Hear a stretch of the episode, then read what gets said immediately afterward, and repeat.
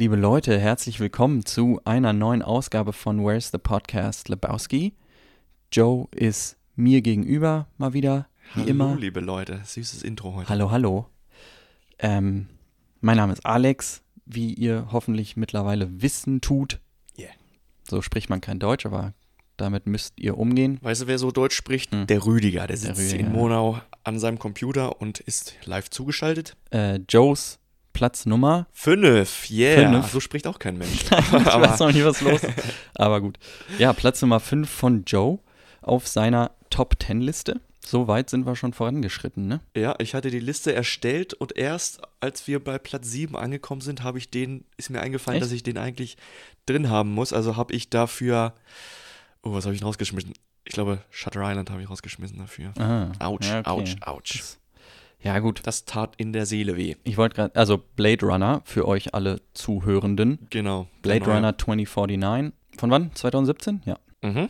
Ähm, ja, ich wollte gerade sagen, okay, dann, wir haben ja schon einen Scorsese drin gehabt, deswegen kein Problem. Aber wir hatten auch schon einen Danny Villeneuve-Film. Also, Ja, richtig. Aber ich wusste auch nicht, dass das Danny Villeneuve auch war, bis ich den das halt letztes Mal jetzt nochmal geguckt habe. Ja. Oder vorletztes Mal. Sieht man das?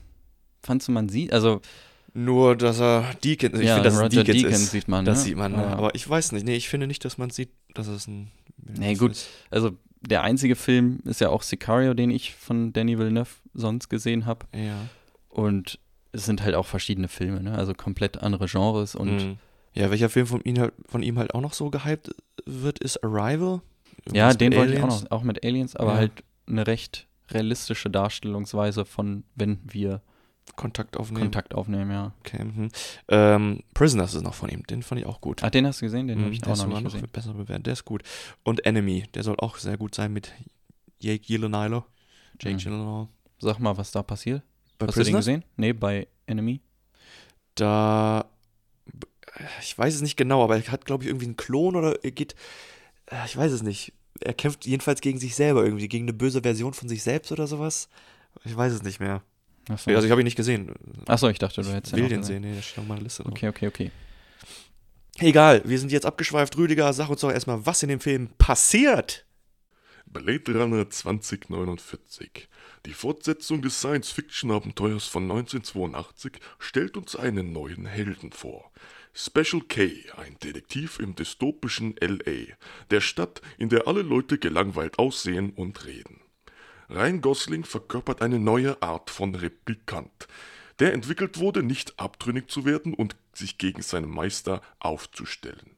Bis naja, bis er abtrünnig wird und sich gegen seinen Meister aufstellt, denn er befindet sich auf der Suche nach einem Bebe. Ein Bebe, das entstand, weil zwei Replikanten Roboter Sexy Time hatten und Anti-Robo-Baby-Pillen in der Zukunft vermutlich genauso teuer sind wie Holz. Ridley Scotts dunkle Welt wurde in diesem Film erweitert und zu einer Zukunft voller schöner Frauen gemacht, die alle sterben. Eine Zukunft, in der Lebensmittel von Madenplantagen kommt, was dafür sorgt, dass alle Charaktere nur in halber Geschwindigkeit reden können. Und in einer Zukunft, in der Joe etwas Besonderes ist. Vollkommen bizarr.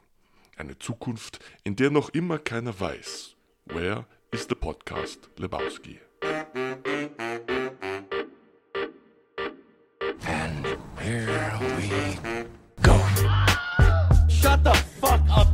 Houston, we have a podcast.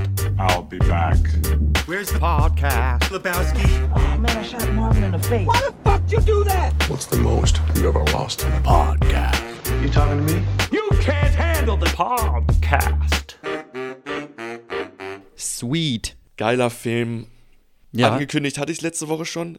Es ist ein wunderschöner Film. Ich finde, der schönste Film, den es da draußen gibt. ich finde, der hätte gar nicht so schön sein müssen. Also für, für so eine Welt, das ist halt ein krasser Kontrast, ne? Den die Bilder liefern, aber die Welt ist halt so potthässlich. Ja. und so richtig dystopisch. Aber dann, was man bei den Bildern sieht, ist komplett was anderes. Also richtig bildschön. Ja, absolut. Ich finde aber, es hätte schon sein müssen, weil die Story dafür ein bisschen im Hintergrund steht. Die Story ist halt. Ich, ist jetzt. Sollen wir gleich drauf eingehen? Ja, ich, ich hatte da vorher halt so ein bisschen gehört und gelesen, dass der ja also wenn man sich dazu einliest zu dem Film und umhört, man kommt halt nicht drum rum, dass man feststellt, das ist halt ein riesen Flop gewesen damals, also Mhm. zumindest an der Kinokasse Ja. und dass viele auch enttäuscht waren, die den ersten Film gesehen haben und Hardcore-Fans dieser ganzen Welt, des, der Blade Runner-Welt sind und waren, dass die halt damit nicht so ganz zufrieden waren. Ich bin da halt komplett vor, unvoreingenommen reingegangen. Also mich hat die Story jetzt nicht enttäuscht. Mhm. Kannst du dir vorstellen, warum die Leute enttäuscht waren, warum das so ein Flop war? Äh, an der Kinokasse oder warum die Fans enttäuscht waren? Äh, sowohl als auch. Warum die Fans, das weiß ich nicht, weil ich habe den ersten noch nicht gesehen, aber jetzt, nachdem ich 2049 gesehen habe, habe ich Bock auf den ersten gekriegt, Mhm. weil ich halt mehr über die Welt, mehr Blade Runner einfach, also Mhm. finde ich schon interessant. Mm, Aber warum es an der Kinokasse gefloppt ist, kann ich mir richtig gut vorstellen. Mhm. Der Film zu lang, ähm, haben Ridley Scott und äh, Danny Villeneuve, glaube ich, selber gesagt, dass der Film zu lang ist. Finde ich nicht. Fand ich Mhm. beim Gucken nicht. Aber wenn man drauf achtet, so Sprechpausen sind halt mega lange da. Die sprechen die Antwort teilweise so nach einer Minute. Mhm. Aber die Story schreitet halt mega langsam voran und es ist super unkonventionell. Also der Film hält sich nicht an, gen- an Standardkonventionen von Hollywood, die man halt von jedem anderen Film gewohnt ist. Zum Ja. Beispiel, ja, das, das Wegsterben von Charakteren einfach so. Also zum Beispiel der Lieutenant, also die, wie heißt die im Film? Oh Mann, ja, die Charaktere, die kann ich mir nicht merken, natürlich. Alles gut. Ähm, Lieutenant Yoshi, Ja, Yoshi. Wie wird sie genannt? Einfach nur Madam, ne? Ja. Ähm, Robin Wright. Ja, sie stirbt einfach weg, einfach ohne Grund. Ich meine, sie wird ja erst erpresst, um mit Informationen rauszurücken, wo sich der Boy aufhält. Kay, wo sich Kay aufhält. äh, und das interessiert halt letztendlich nicht, weil sie eh umgebracht wird. Und dann setzt sie sich an den Computer und holt sich die Informationen trotzdem. So, Ja. sowas, also sie stirbt halt ohne Purpose. Ja. Und das gleiche mit, äh, mit Joy wird einfach zertreten und dann sieht man halt auch nie wieder was, außer dann später in den Werbungen. Mhm. So. Ich meine, klar, das gefällt den Zuschauern, glaube ich, nicht. Ich fand es Nee. aber geil, weil es mal was Mhm. anderes ist. Finde ich auch. Und gut, das Ende, der Held ist nicht wirklich der Held, wo man glaubt, okay, Joy sagt die ganze Zeit, ich wusste immer, dass du special bist. Sie sagt ihm halt nur das, was er hören will Mhm. und was er auch dann glaubt. Und letztendlich ist er nicht special und letztendlich der Film baut halt auf eine Handlung auf und die Conclusion ist eine komplett andere. Ja. Aber so wie ich dich kenne, ist das doch für uns ein großer Pluspunkt. Ja, das nicht? ich, ich fand es auch richtig geil. Ja. Kann ich mir schon vorstellen, warum Kino- oder Cinema-Goer das nicht so cool fanden. Ähm, ja, ich finde das mega geil. ich es fand ist das halt auch nicht geil. die typische Hero-Story, die jeder Film sonst verfolgt, sondern es stellt sich heraus, Kay ist einfach ein unwichtiges Nebenvieh, also Nebencharakter und äh, nicht der Hero und der Besondere, der er denkt, er ist. Ist an der Kinokasse außerdem gefloppt, weil das Marketing und das ganze, die ganze Publicity super geheim gehalten wurde. Die haben halt nichts preisgegeben. Schauspieler gehen normalerweise, wenn ein Film rauskommt, um ihn zu promoten, halt äh, zu diesen Interviews und äh, zu Talkshows und reden über den Film, um ja, die Leute dazu zu kriegen, ins Kino zu kommen. Ja. Die durften nichts sagen. Die Schauspieler durften nichts über den Film preisgeben, nicht über, nicht über ihre Charaktere sprechen, keine Handlung, kein gar nichts. Der hat da, äh, Villeneuve hat da einen richtig Daumen drauf gehalten. Die durften Warum? nichts preisgeben. Keine Ahnung. Es war halt, weiß ich nicht, Ist sollte ja halt, schlimmer, schlimmer als bei Star Wars. ja, der, ja, ist wirklich so. Und weil darunter halt dann Film, der Film halt auch gelitten. Normalerweise, ja, so ein bisschen Publicity, oder natürlich ist es wichtig, mega wichtig. Ja. Klar, auch wenn man nicht so viel über seine Charaktere preisgeben will und darf. Aber Ja, aber warum nicht. Also, das hätte doch jetzt nichts gespoilert. Hätte Nee, man eben. gesagt, äh, Ryan Gosling ist Kay, Harrison Ford taucht wieder auf und, ähm, ja, weiß nicht, man hätte doch. Ja. Ich meine, spoil man spoilert ja in diesen Interviews nicht die Handlung, wenn man Nein, über den Film ich, redet. Ich verstehe auch, ich, nee, eben, ich weiß auch nicht, warum er da, da so gedacht hat. Er auch als äh, Rachel dann wieder zurückkam für diesen Film Mhm. oder äh, Sean Young, die wurde ja extra nach Ungarn dann geflogen, da wo Teile gefilmt wurden. Das wurde auch super geheim gehalten, dass die da, nicht mal die Schauspieler wussten, dass sie aufs, ans Set kommt und so und wieder eine Rolle aufnimmt oder zumindest nur als Beraterin da Mhm. ist, weil ihre Rolle dann wieder reprised wird. Aber keine Ahnung, was, warum. Ich habe auch gelesen, dass das Skript hat nicht mal das Ende enthalten in schriftlicher Mhm. Form, sondern die haben sich das, also Villeneuve und der Screenwriter Und dann eben die Beteiligten haben das nur mündlich weitergegeben, damit Echt? halt nichts geleakt wird. Aber Jesus Okay. Christ, Wow, ja. warum geht man so out of the way? Weiß ich auch nicht. Vollkommen übertrieben, aber nein, es ist trotzdem ein geiler Film draus geworden. Ich beispielsweise finde, er ist auch, ich finde auch, er ist zu lang. Hm? Meine Top-10-Liste besteht aus Filmen, die ich mir jederzeit zu 100% einfach mal eben kurz anschmeißen kann und mich aufs Sofa legen und geil, mich drauf freue. Das habe ich jetzt in, in den letzten vier Wochen habe ich den Film jetzt zweimal gesehen und habe gemerkt, oh, scheiße, ey, der zieht sich echt lang. Es sind, wie du schon sagst, viele langsame Gespräche, viele Lücken zwischen Dialogen. Ich habe gelesen, der eine hat geschrieben, es ist ein Walking Simulator, weil man teilweise Ryan Gosling einfach nur irgendwo lang gehen sieht. Ja, super lange, genau, super lange Szenen, wo er einfach nur durchs Bild in irgendwelchen coolen Dystop dystopischen Hintergründen lang geht. Ja. So Szenen wie kurz vorm Schluss, als dann die Rebellen sich dann im Untergrund treffen. Viel zu lang gezogen für das, was es ist. Äh, solche Sachen halt. Äh, und wenn dann halt mal Action ist, so wie die kleine Kampfszene zwischen ähm, Harrison Ford und Kay Mhm. äh, oder Ryan Gosling, das ist auch mehr eine Szene Verstecken, Verstecken spielen als kämpfen. Dann kämpfen sie fünf Minuten und das, das Verstecken spielen ist, zieht das Ganze in die Länge. Und dann zum Schluss, wo sie Love, wo Love gegen Kay kämpft, ist auch so ewig in die Länge gezogen und dann hält der eine die andere unter Wasser und dann Mhm. umgekehrt und ja.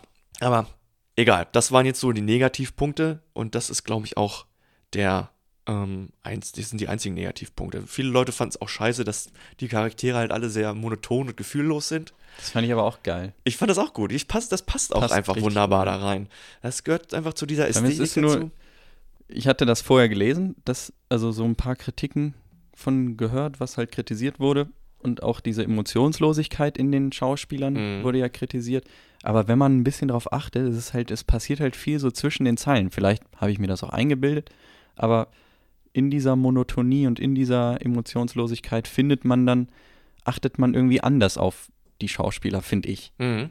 Also, ich weiß nicht, ich habe jetzt kein Beispiel für irgendeine Szene, aber in den Stellen, wo Kay und äh, Madam sich unterhalten oder Mhm. so, da ist es ja so mega, mega monoton und mega Ja. flach. Aber irgendwie spiegelt das so die, die Welt, in der die leben, wieder. Ja, finde ich auch. Absolut. Zu 100 Ich meine, Prozent. vor allem, was haben die erwartet? Also, was, wie soll man das anders spielen? Soll man da richtig aufgeregt und Und da komme da komm ich jetzt, da wird jetzt meine erste Brücke zum, zum Originalteil entstehen. mhm. Ähm, ich meine, Harrison Ford ist auch nicht dafür bekannt, dass er super expressiv ist mit seinen Gesichtsauszügen, mit seinen Gestiken oder mit seiner Mimik so.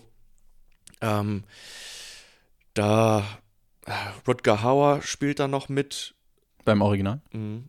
Und, und, wer spielt der Edward mit? James Olmos, glaube ich, auch. Ja, Den sieht man ja da in seinem Altenheim, oder? genau, genau. Die sind alle so stumpf, abgestumpft und ja, monoton. Das gehört einfach irgendwie dazu.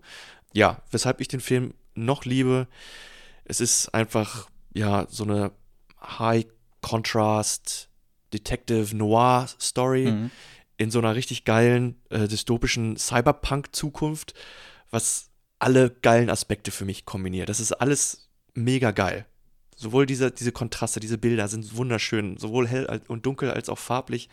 Äh, Detective Noir, diese geilen, deswegen mag ich diese alten Filme aus den, den 30ern so gerne. Dann Dystopie habe ich schon mit Mad Max ähm, erwähnt, dass es einfach mega ein cooles Stilmittel ist. Und dann dieses Cyberpunk äh, ist halt eine andere Zukunft als bei Mad Max. Da ist alles mehr technologisch und wirklich äh, weit entwickelt und sieht einfach cool aus. Ja, Ja. auf jeden Fall. Also, ja, wir können ja erstmal über die Visuals im Film reden. Mhm. Kommt man eh nicht drum rum. Das wird Nee. halt jeder sehen, der sich den Film anguckt, dass das was Besonderes ist. Also kameramäßig. Mhm. Und dann, ja, Roger Deakins halt, ne? Sagt Ja. man dazu. Ja, ich, ich finde, das ist so das Highlight seiner Karriere. Ich, ich finde, das ist der bestaussehendste Film, den er gemacht hat. Bei ganz vielen Filmen sind es so vereinzelte Szenen, die ich, die für mich herausstechen. Hier ist es fast der ganze Film. Also hier kann ich nicht eine Sache nennen, die nicht fucking sweet aussieht. Ja, ich glaube, du hattest mal gesagt, dass man im Grunde den Film an beliebiger Stelle stoppen kann und daraus ein Mhm. Gemälde machen kann. Mhm. Also es ist auch echt so, ne? Ja, oder? Besonders schön aussehend fand ich die Stellen, wo die in den Innenräumen von äh, Jared Letos Charakter. Mhm, Wie heißt der? Wallace, Nyanda Wallace. Nyanda, ja. Nyanda Wallace äh, in seinem, was ist das? Ist das sein Haus oder ist das sein Ich glaube, glaub, sein Haus ist in so? seiner Fabrik. Ja, ne? Ich glaube, dieser große Pyramiden, Ja, auf jeden Fall bei ihm alles, was da so in Gelb und Schwarz Mhm. gehalten ist und die Spiegelung des Wassers an Mhm. der Decke, das fand ich immer cool. Ja. Kommt später ja auch noch mal vor. Ich weiß gar nicht, in an welcher Stelle da, aber das, das sah immer cool aus. Ich glaube, bei der Untergrundbewegung dann später auch, Mhm. da spiegelt sich auch das Wasser an der Decke. Aber das sieht unglaublich geil aus. Und dann, wenn äh, Kay und, und Love da irgendwie die Treppen lang gehen über Minuten, Ja, das sieht auch, das sieht richtig geil ja aus. finde ich auch. Und das Licht, als würde da so ein äh, Flugzeug drüber fliegen oder sowas. Dann Mhm. bewegt sich das Licht so Ja. die Treppe hoch oder runter, ich weiß nicht mehr genau. Aber ja, es ist Bewegung drin, es ist co coole Farben, warm, mal kalt. Ähm, das ist zum Beispiel jedes Mal, wenn er LA verlässt und rausfliegt auf die, in, die Landschaft, dann ist es halt ein super diesig und da nimmt der Kontrast dann beispielsweise ab. Dann ist es alles grau in grau und dann zu diesem Farmer, zum Proteinfarmer, Mhm. ähm, Dave Batista beispielsweise auch, haben sie krass gealtert für diesen Film. Hat, spielt das auch, obwohl er so eine kleine Rolle hat, mega geil. Äh, du hattest, hattest du diese drei Kurzfilme gesehen Nee, auf YouTube? nee. Er spielt in einem der Kurzfilme auch noch mit. Äh, auf YouTube gibt es drei Kurzfilme. Die das, Bi- die das Bindeglied zwischen dem ersten Teil und genau, also 49 genau, die so drei wichtige Meilensteine in den Jahren zwischen 2019, wo der erste Film spielt, Mhm. und 2049 äh, ja, setzen. Äh, einmal 2022, 2036, 2048. Ich glaube, 2022 ist, glaube ich, Batista spielt da mit und äh, da geht es, ah, ich weiß es ehrlich gesagt gar nicht mehr. Ich weiß auch gar nicht mehr, worum es in allen geht, aber äh, es wird von einem Blackout die ganze Zeit geredet. Das ist, glaube ich, Ja. in 2048 in der Episode und äh, 2036 es handelt, glaube ich, davon, wie ähm, Niana Wallace ja seine neue Nexus-Reihe vorstellt und den Leuten Mhm. äh, präsentiert, was er, was die können und warum die besser sind. Ist auch egal. Jedenfalls, er spielt geil. Ich finde, das ganze Ding ist bespickt mit genialen Schauspielern. Jared Leto, mal rausgenommen. Ich finde den nicht gut. Ich finde, der hätte ersetzt werden sollen. Echt? Also mich hat es nicht gestört. Also 2017, das war so, da hatte er wieder so einen guten Lauf, da war er gut dabei. Ich glaube, Suicide Squad kam da gerade raus und danach kam ja erst sein Niedergang, dadurch natürlich auch. Ähm, aber ich fand ihn irgendwie nicht cool. Der war so, meh. Ja, also- also, ursprünglich war ja David Bowie vorgesehen für die Rolle, was ich mega Echt? geil gefunden hätte. Ich, fänd, ich hätte das mega cool gefunden. Das wäre interessanter gewesen auch. Ja, weiß ja nicht. Ich habe dann mal überlegt, wen, wen kann ich mir sonst vorstellen, in so einer geilen Rolle. Ich finde er nämlich, er ist zu jung irgendwie. Und, weiß ich nicht. Ja. Ist der, ist er denn ein echter Mensch eigentlich? Er ist ein echter Mensch, so, glaube ich, ja. Das war auch noch so ein Punkt, den ich ganz cool fand. Der Film unterscheidet ja eigentlich gar nicht mehr zwischen Mensch und nicht Klon, aber Replicant, Replicant, mhm. ne? Ich meine, sind ja anscheinend, so wie ich das verstanden habe, sind das biologisch gezüchtete Menschen sozusagen. Also es sind Mhm. ja keine Maschinen oder so, Nee. keine Roboter, sondern das fand ich aber ganz cool, dass es in, in der Zukunft einfach nicht mehr wirklich stark unterschieden wird. Also die haben sich jetzt schon so angepasst und so ähm, angenähert, dass man eben nur noch die Modelle, die unbegrenzte Lebenszeit hat, irgendwie jagt. Ja, ja, richtig. Aber eben der Rest ist halt weder versklavt, der will den Menschen auch nichts mehr Böses. Ja, Ja, wobei es ja trotzdem, ich, also in diesem Film geht es ja darum, die Replikanten zu finden, die es geschafft haben, sich vorzupflanzen. ja, Weshalb das ja auch alles so ver verheimlicht wird.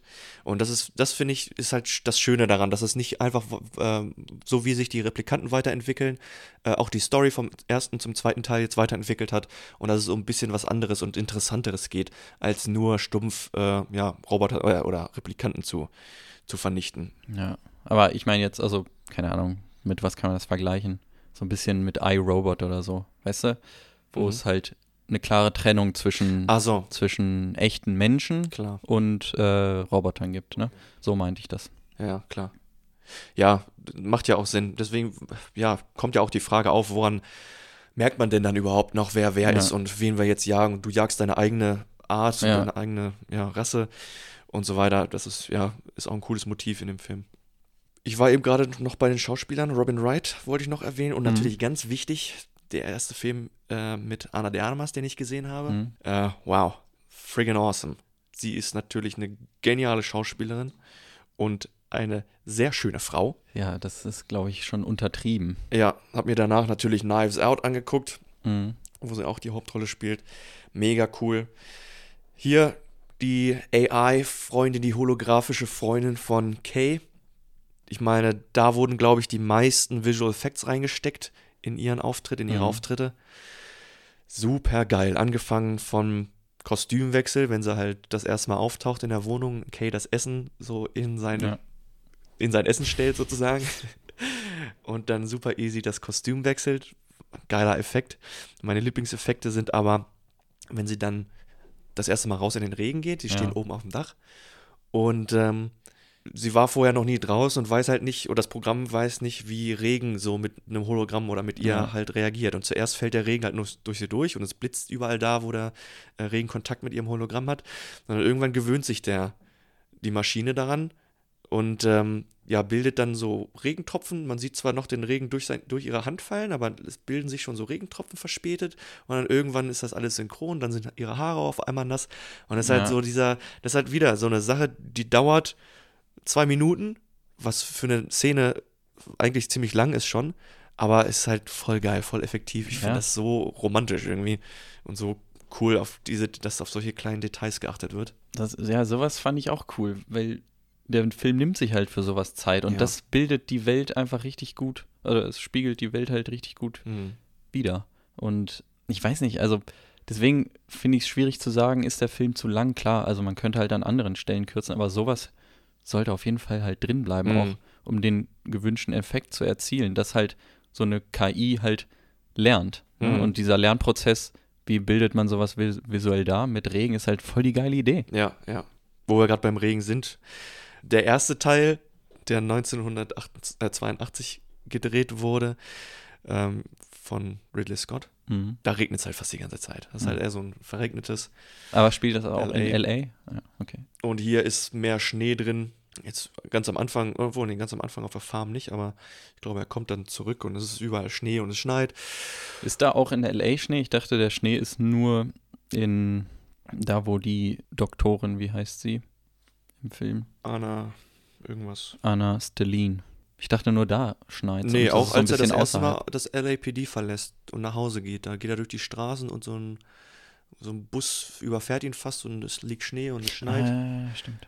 Und ja, zum Schluss, ja klar, da natürlich auch. Stimmt. Ja, natürlich ähm, dem geschuldet, dass Denis ein französisch-kanadischer Mensch ist, wohingegen Ridley Scott eher aus dem verregneten Seattle oder sowas kommt, weiß ich nicht. Oh, das weiß ich auch nicht, wo der herkommt. Aber ja, das nur so als kleine Nebeninfo. Ja, aber kurz zu, Joy nochmal zurück. Mhm. Zum Schluss natürlich auch diese geile Werbung, wo sie mit schwarzen Augen, dieser coolen Perücke, da vor ihm steht. Ein Bild für die Götter. Aber ähm, was, glaube ich, mit am beeindruckendsten ist, ist die Sexszene, die sie, die, ähm, wie heißt sie denn? Wo sie sich auf die Prostituierte Genau, sozusagen. Äh, Mariette, gespielt von Mackenzie Davis und dann Kay. Die ist halt mega geil. Hast du, weißt du, wie die gedreht wurde, wie Nee. die das gemacht haben? Nee, also zu den technischen Sachen, das habe ich dir alles überlassen, weil ich da echt gespannt drauf bin. Ja, hätte ich auch nicht gedacht. Ich habe mich gefragt und gewundert, wie die sowas machen. Die haben die gleiche Szene simplerweise einfach zweimal hintereinander gedreht. Also einmal mit äh, Mariette und Kay und ähm, haben den Ablauf so gemacht, haben die, den Raum mit Kameras ausgestattet, dass aus jedem Winkel äh, genau alle Schritte und Bewegungen Mhm. aufgenommen wurden. Und dann wurde die gleiche Szene mit Joy nachgedreht. Und ja gut, sie musste natürlich die gleichen Bewegungen auswendig lernen, Mhm. wie äh, Mackenzie das dann gemacht hat. Und musste es einfach dann genau nachmachen. Und dann durch diese Kameras, die überall im Raum waren, konnte dann ja die Bewegung aneinander, äh, aufeinander eingestimmt werden. Man konnte ein 3D-Model von ihr erstellen, die dann teilweise die echte Anna de Armas ersetzt haben. Und so wurde es dann einfach übereinander gelappt. Sieht, oh, es ist unglaublich geil. Dafür, dass es so krass aussieht, eine ziemlich simple Sache irgendwie. Also der K wurde dann im, beim zweiten Mal natürlich rausgeschnitten. Ja. In der Szene war er dann aber eigentlich da, aber wurde dann rausgeschnitten. Ja, und ist halt geil, weil da passiert genau das Gleiche. Ich dachte nämlich, die haben das komplett digital gemacht, weil es so, so interessant ist, dass am Anfang muss das AI-System sich halt auch wieder darauf einstellen, mit ihr synchron zu werden. Und man merkt am Anfang, Man sieht sind- ja auch, das überlappt Genau. halt noch, ne? Genau, und die eine bewegt den Arm hoch und danach erst folgt Joys Arm und erst später stimmt das dann so überein. Und das ist dann aber trotzdem so perfekt übereinstimmt. Dann kommt sie auf Kay zugelaufen und die Gesichter verschwimmen so ineinander und mal kommt äh, Joys Gesicht raus, mal Mariettes und irgendwann ist es so eine, ja, so ein Hybrid aus beiden und es ist so ein, eine geile Szene. Ja, da habe ich mich mega drauf gefeiert und war super beeindruckt davon. Hätte ich gedacht, das ist komplizierter. Ich glaube, das war aber, also ja klar, das Prinzip ist, glaube ich, recht simpel, aber dann die Umsetzung ist Ja, ganz schön komplex, denke ich mal. ja. Also das dann so ablaufen zu lassen. Auch das Auswendiglernen der Bewegungen. Ich glaube, das Ja. ist auch schon nicht so einfach. Nee, also, also sie hat es auswendig gelernt und äh, die VFX-Leute oder weiß ich nicht, ja, vielleicht auch Denis saßen daneben und haben mir dann so mit einem Timer dann gesagt, okay, ab Ah, okay. jetzt beginnst du die Hand zu heben Ja. und dann, na, aber trotzdem, ne, trotzdem super beeindruckend. Ja, Dystopie, ich hatte es schon erwähnt, ich bin ein großer Fan davon, irgendwie diese bleak, blieke Welt, diese düstere Welt, düstere Zukunft, ja, gibt einfach Hoffnung auf, auf eine bessere eigene Zukunft irgendwie. Ja, diese ganze Ästhetik finde ich geil. Dieses, ich habe es schon erwähnt, Cyberpunk ist ja dieses Neon, das ähm, komische Maschinen, wo überall Drähte raushängen und es Mhm. ist, sind merkwürdige Geräte. Die Autos sehen super cool aus. Der Spinner von Kay, so heißt das Auto, überarbeitet vom ersten Teil. Der, die hatten ganz andere Autos, die waren nicht so gut. Die waren cool designt, aber waren nicht so cool. Flogen die auch darum? Ich glaube, ich glaube, die fuhren auch. Ja. Obwohl, nee, sowohl als auch. Ja, ja, stimmt, die flogen auch, klar. Ah, okay. Beginnt damit, dass er auch, genauso wie in dieser Szene, ja, in diesem, in diesem Film, der beginnt ja damit, erster Shot ist ein Auge und dann fliegt Kay mit seinem Spinner über Ja. diese Solaranlagen, die in Spanien irgendwo sind. Und im ersten Film ist es andersrum. Da wird, fliegt er zuerst über LA, überall aus Schornstein feuert so oder fliegt so Feuer raus. Und dann ist es ein Auge zu sehen, High Definition und die Reflexion dieser Szene. Ja, Augen offensichtlich eine riesengroße, riesengroßes Motiv in diesem Film, aber ich wollte jetzt nochmal kurz auf die Ästhetik zurück. Diese riesengroßen Werbungen überall, diese Leuchtwerbungen, die ähm, Hologramme, äh, diese Dunkelheit, diese Wüste, Alter, in Las Vegas. Mhm. Kommen wir später nochmal drauf Ja. zurück.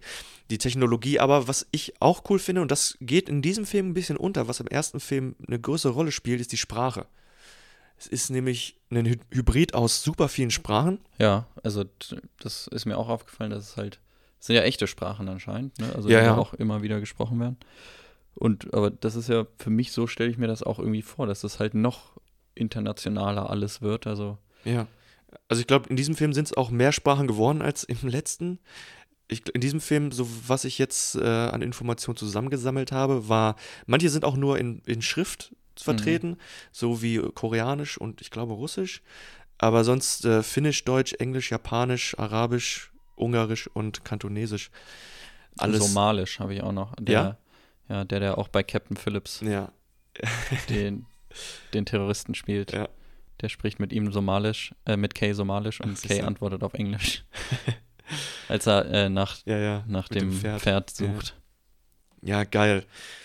Aber es Ge- passt so, ne? Also Ja. so stellt man, also so stelle ich mir zumindest halt die Zukunft vor, dass halt sich viel mehr Kulturen halt noch mehr vermischen, als sie jetzt sind. Auch das wird nicht groß erklärt, es ist einfach so. Es wird Ja, einfach man nimmt in hin. der einen Sprache geredet und man versteht und antwortet in der anderen oder so. Ja, das würde ich noch äh, zu dem, ja, zu diesem coolen World Worldbuilding zählen, was der Film halt richtig perfekt macht, weil Mhm. ich, wie gesagt, ich bin an den Film halt unvoreingenommen rangegangen und wusste halt vorher auch nichts über das ganze Blade Runner Franchise, wusste ich Mhm. halt nichts, aber trotzdem macht selbst der zweite Teil halt einem Lust auf mehr. Mir, Mhm. mir zumindest. Ja, der erste ist leider ein bisschen noch langsamer.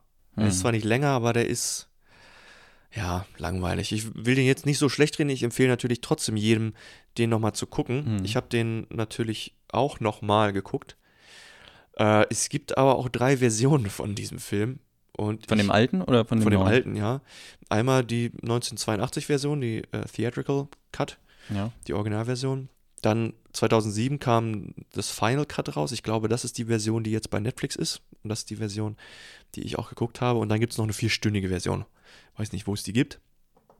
Aber in der 2007-Version endet das Ganze so, dass er, also Deckard, Harrison Ford spielt da offensichtlich die Hauptrolle, kommt zurück in seine Wohnung, weil Rachel da auf ihn wartet.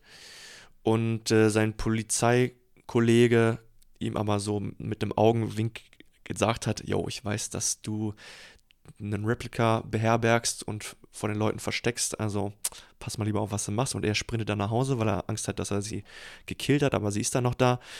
Und ähm, sein Kollege, na, wie heißt er denn? Edward, Edward James. Edward James Olmos. Ähm, bastelt halt immer diese Origami-Figuren Ja. und hinterlässt sie überall. Achso, das macht er ja jetzt in 2049 auch da, ne? Genau, in 2049 jetzt in diesem Film hinterlässt er ein Schaf, als Anspielung auf den Buchtitel, auf dem der Film oder die Filmreihe basiert. Do Androids Dream of Electric Sheep. Mhm. Auch ein geiler Titel, finde ich. Buch soll wohl nicht so gut sein, aber ja, da wird diese ganze Ästhetik schon mal established. Egal, ja, worauf wollte ich hinaus? Ist egal. Guckt euch den, den Film, den alten, nochmal an. Ja, ich werde mir das auf jeden Fall angucken. Ich werde mir auch die drei Kurzfilme, die sind ja echt super kurz, habe ich Ja, ja. gesehen. Ne? Der eine nur sechs Minuten Ja. und ich glaube der längste 15 Minuten Ja, wenn überhaupt. oder zwölf oder so. Ja. Ja, ja. Aber cool, dass sie da dann auch ähm, halt in Anführungszeichen echte Schauspieler, also auch die Schauspieler, die dann Ja. später im Film dann die Rolle nehmen und nicht irgendwie, keine Ahnung, so einen gezeichneten Lückenfilm. Film oder so. ja, ne? einer ist dabei, einer ist animiert. Weil, das habe ich auch gesehen von einem, äh, Blackout. Oder was mein, oder den Regisseur meinst du jetzt? ja, irgendein, also ein Regisseur, der, ein japanischer Regisseur, Regisseur Ja, ja. der sich hauptsächlich auf Manga und so spezialisiert hat. Watanabe heißt er auch, aber Ja. weiß ich nicht. Nicht kennen. Nee, nicht kennen. genau.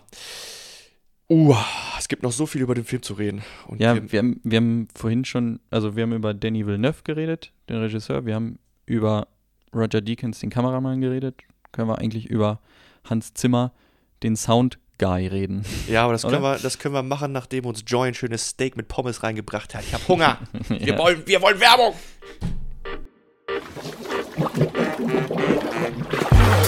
Where's the podcast? Lebowski.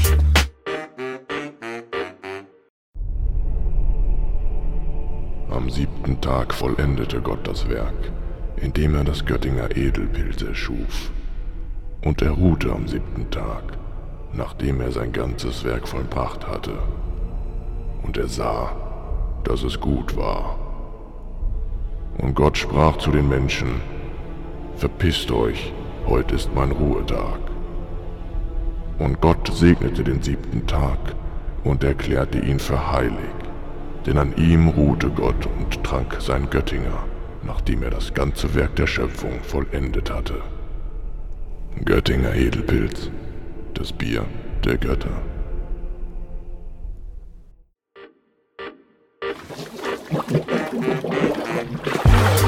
Where's the podcast? Lebowski. Wir sind wieder da. Danke fürs, fürs Warten. Das Steak hat gut geschmeckt. Ja, reden wir über Hansi. Was, was gibt es? Ja, Also ich meine, wir haben angesprochen, dass äh, Johann Johansson leider verstorben war, obwohl, nee, stimmt gar nicht. In dem Film, also er sollte die Filmmusik zu dem Film machen. Mhm. Der hat ja schon, also Johann Johansson hat mit Danny Villeneuve in Sicario zum Beispiel schon mal zusammengearbeitet, wo Johann Johansson den Soundtrack gemischt hat und die Musik gemacht hat. Aber äh, hier haben sie sich dagegen entschieden. Also anscheinend hat Johann Johansson den Soundtrack für Blade Runner schon fertig gehabt. Er passte aber irgendwie nicht zu dem äh, des ersten Films. Mhm. Und deswegen hat Hans, äh, hat Hans Zimmer äh, dann die Musik gemacht, Ja, der sich eher dran gehalten hat. Ich weiß es nicht, stimmt das? Ja, ja, aber ich finde das ist super interessant, weil das überhaupt nicht so Hans Zimmer Musik ist, finde ich. Ich finde, normalerweise kann man das gut raushören, wenn Mhm. er seine Finger im Spiel hatte. Hier überhaupt nicht. Es ist halt wirklich dieses, also es passt zum ersten hundertprozentig, wird genauso weitergeführt, richtig cool. Äh, nur dieses Ja. also ich fand's geil, ich fand die Musik geil. Ja, ich fand das auch cool. Auch mit diesen das, dröhnt manchmal so, manchmal Mhm. ist es so laut. Ähm, da haben wir es manchmal ein bisschen zu laut, aber trotzdem ist cool, ja. Hätte ich Hans Zimmer überhaupt nicht zugeschrieben, aber richtig wirksam. Er hat das auch zusammen mit, sehe ich gerade, er hat das zusammen mit Benjamin Walfisch gemacht. Walfisch heißt er? Walfisch. W-A-L-L. Fisch. Das ist ein Ja. britisch, okay, dann Benjamin Walfish, weil das ist ein britischer Komponist und Dirigent. Aber ja, also es hat nicht diese, ja, es sind nicht diese typischen Zimmermelodien, ne? Also es, Nee. sind, es sind ja auch keine richt, also im Film zumindest nicht Kein komplett zusammenhängende Stücke, sage ich mal so, Auch richtig. sondern viel diese Töne, ne, die Mhm. dann über längere, über einen längeren Zeitraum, Zeitraum dröhnen. Mhm. Ähnlich wie bei Sicario, würde ich sagen. Also hätte man gesagt, das ist Johann Johansson, hätte ich sagen können, ja, hört Mhm. sich ja ähnlich an, ne? Also teilweise. Ja. Aber ja, ich würde mal gern das hören, was Johann Johansson dafür komponiert hat. Mhm. Und warum sich das, also wie sich das davon unterscheidet, von dem Origin, äh, von dem, was wir letztendlich im Film hören. Ja, sich weil das unterscheidet. der Sicario-Soundtrack war ja auch mega geil. Ja. Stimmt, haben wir ja auch extra noch gesagt. Also ich deswegen, ha, ja. Aber vielleicht findet man das. Ja. Wenn man mal nachguckt, aber irgendwie kann ich es mir nicht vorstellen. Aber ja, Hallo, liebe Kinder, Joe hier nochmal. Wir haben die Aufnahme schon beendet, aber ich mache hier nochmal kurz einen kleinen Einschub, weil äh, ich nach diesem Gespräch recherchiert habe und die Version von Johann Johansson tatsächlich auf YouTube gefunden habe. Äh, sucht einfach nach dem Soundtrack von Blade Runner 2049 Johann Johansson-Version. Und da findet ihr, glaube ich, ein oder zwei oder drei Sachen. Ganz interessant, ich kann verstehen, warum es rausgenommen wurde, obwohl die Musik gut ist. Passt sie nicht ganz so gut zum ersten Teil, wie das die Musik von Hans Zimmer tut. Das nur so kurz eingeschoben, danke. Was noch übernommen wurde, klar, Deckard ist am Mhm. Start, Harrison Ford. Harrison Ford spielt wieder Harrison Ford, keine Frage. ja. Aber ähm, worauf die meisten Leute sich immer so gefeiert haben, was ich auch übrigens finde, na, nach dem Kostüm direkt sein Blaster. Ein ganz großes Thema in der Blade Runner Community. Der Blaster von Deckard ist ultra cool. Ich glaube, das ist das Lieblingsspielzeug von Adam Savage auch. Davon hat Ja. er eine riesengroße Sammlung von Replikas und, und so weiter.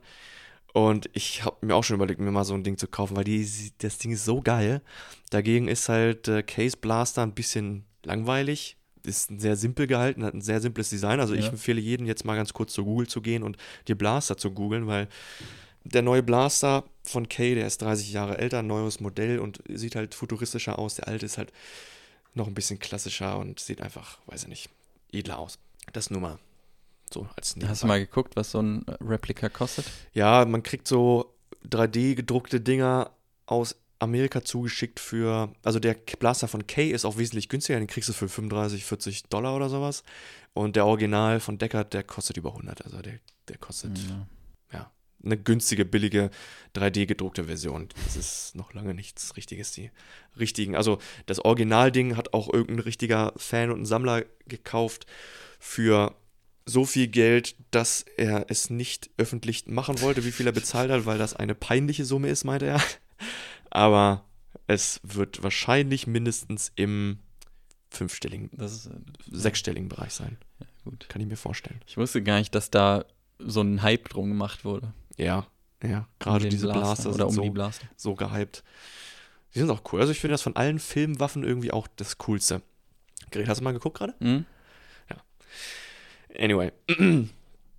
Was man übertragen hat, oder was man übertragen könnte von Mad Max von vor ein paar Wochen, dass äh, genauso wie in der Welt keine Vegetation herrscht. Da wird Mhm. sich genauso auf Baum und Ja. auf Holz gefeiert wie, wie da. Das fand ich ganz interessant. Ja, das Gespräch, was Kay da mit Marriott hat äh, und er oder sie ihn fragt, ja, was hast du da für Bilder, ne? Ja, von einem Baum. Oh, cool, habe ich noch nie gesehen. Hm. Ich finde sowas, ich kann mir das richtig gut vorstellen, dass es in Zukunft so sein Ja. könnte, wenn wir so weitermachen als Menschheit. Ja, Aber gerade auch ganz schön bitter. ja, diese Proteinfarms da, weißt du, ganz am Anfang. Ja. Ähm, Du hast eben gesagt, das wurde im Süden Spaniens gedreht. Also zumindest diese Solar. Ja, hast, hast du dir das mal angeguckt? Also ich weiß, wie das Nee. in echt aussieht. Das ist echt, also es sieht richtig crazy aus. Da, wo wir halt unsere Tomaten jetzt herholen, sind einfach so kilometerweite Landschaften, die wirklich so plastikbedeckte äh, Felder sind. Und das sieht echt richtig dystopisch aus, wenn man sich das nur so anguckt. Damn. Also äh, auch die Farm meinst du wohl? Ja, da Achso, heißt, ich dachte nur die, diese Solarpanels, Also- diese runden Kreise. Ich weiß gerade nicht, wie das heißt. Also in Andalusien ist halt ein so ein riesiger, da wo wir halt im Grunde alle Mhm. Güter herholen. Ja. Ne? Also wenn man sich Tomaten irgendwie holt und da Spanien steht, kommt das von da. Ja, krass. Das sind echt so richtig endlose Weiten. Ja. Aber Ja. cool, dass sie das da dann gedreht haben. Ja, wusste ich auch nicht. Also, ja, dass sie auch durch die Welt geflogen sind, um überall an Drehorten zu Dass sie weißt in Ungarn. du, ja, warum haben die in Ungarn gedreht? ich Also was ist da Besonderes? Haben die da ein besonderes Studio oder glaube, es ist. Ich habe keine Ahnung, ehrlich gesagt. billig? Ja, ich glaube wirklich, es ist günstig. Die haben halt einen, diesen, einen dieser Kurzfilme mit Batista Ja. in so einer Granitmine gefilmt. Ähm, da haben sie so eine Stadt in, ja, in dieser Mine da aufgebaut. Gebäude, also das, das Casino in Las Vegas, das ist auch da ein Gebäude in, in Ungarn, da irgendwo. Mhm. Ich, ich weiß es nicht, warum. Ich, keine Ahnung. Ja, gut. Weil die ganze Stadt ist ja nicht so, als hätten sie irgendwie die Stadt übernommen. Das sind so halt so wieder Bigatures von Weta. Da hat Weta wieder, also wenn du wirklich ein Miniaturmodell oder ein Bigature haben willst, dann gehst du zu Weta, die bauen ja die geilste Scheiße zusammen, die legen so viel Wert auf kleine Details. Jetzt auch bei YouTube eine kurze Doku, keine Ahnung, keine 10 Minuten oder sowas. Da siehst du, wie die wirklich diese kleinen Antennen an jedes kleine Fenster dran bauen und äh, Zu dem je- Film jetzt. ja, ja, und Mhm. in jeder Wohnung, auch wenn sie nicht wirklich zu sehen ist, so eine kleine AC-Unit überall dranhängen, eine kleine ähm, Air Conditioning. Oder ähm, ja, das Weathering machen, also das Mhm. Material alt aussehen zu Ja. lassen, obwohl es komplett schwarz ist im Film. Es ist alles dunkel, man sieht gar nichts. Aber die legen so viel Wert auf kleine Faktdetails, dass es einfach nur episch ist, was die da raushauen ja, aus ihren Werkstätten.